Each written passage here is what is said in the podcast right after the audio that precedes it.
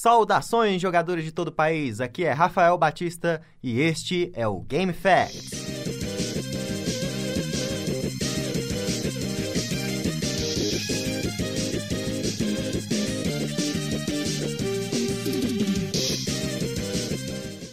Hoje, contando com a presença do Marco Túlio. Fala aí, galera. Obrigado pelo convite, Rafael. Hoje nós vamos trazer para vocês alguns fatos sobre Mortal Kombat.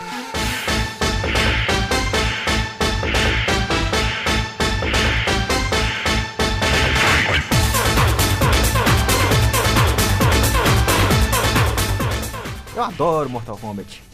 Naqueles tempos, ou você era o tipo de cara que jogava Street Fighter, ou você era o tipo de cara que jogava Mortal Kombat, né? Ou os dois, né? Ou os dois, eu jogava os dois. Aí você também era aquele tipo de cara que jogava ou Mortal Kombat 1, ou 2, ou 3 e por aí vai. Ou todos, na ou sequência. todos. Exatamente. E pessoalmente eu era muito fã do 2. É, eu gostava, eu gostava muito do 3, Ultimate. Foi o que eu.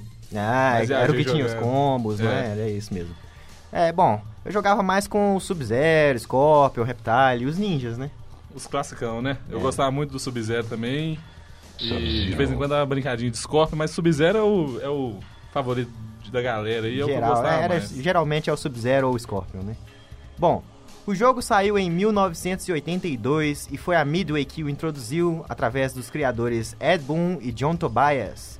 E é deles que veio o nome do personagem Noob Saibot. Mas esse não é um dos fatos que eu gostaria de falar aqui. Vamos seguindo aos fatos então. Fato número 1. Um, os criadores Ed Boon e John Tobias planejaram criar um jogo baseado no filme de Jean-Claude Van Damme, chamado Bloodsport, filme que, no Brasil, se chamava O Grande Dragão Branco. Mas enfim, devido a problemas de licença, Boon e Tobias prosseguiram o projeto de montar um jogo de luta que se tornou o Mortal Kombat.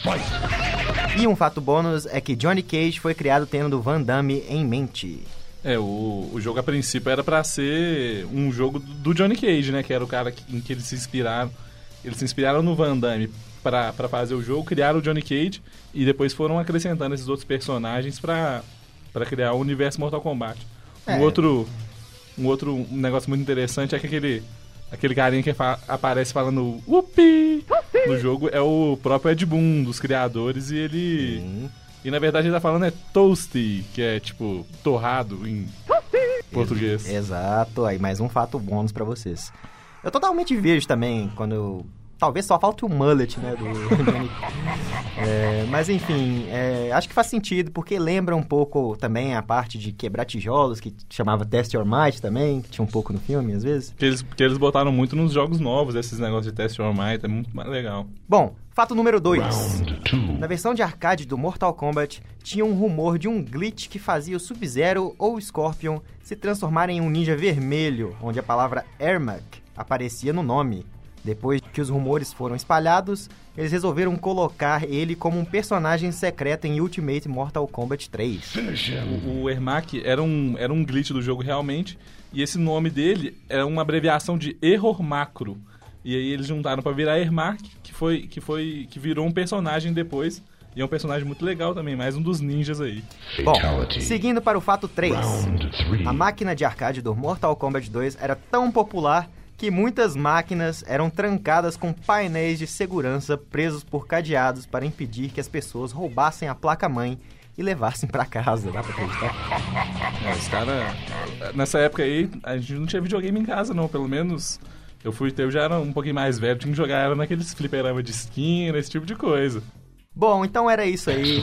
O que que vocês acharam dos fatos? Qual é o seu jogo favorito da série? Não se esqueça de deixar o seu comentário e curtir a nossa página. Vejo vocês no NetherRealm.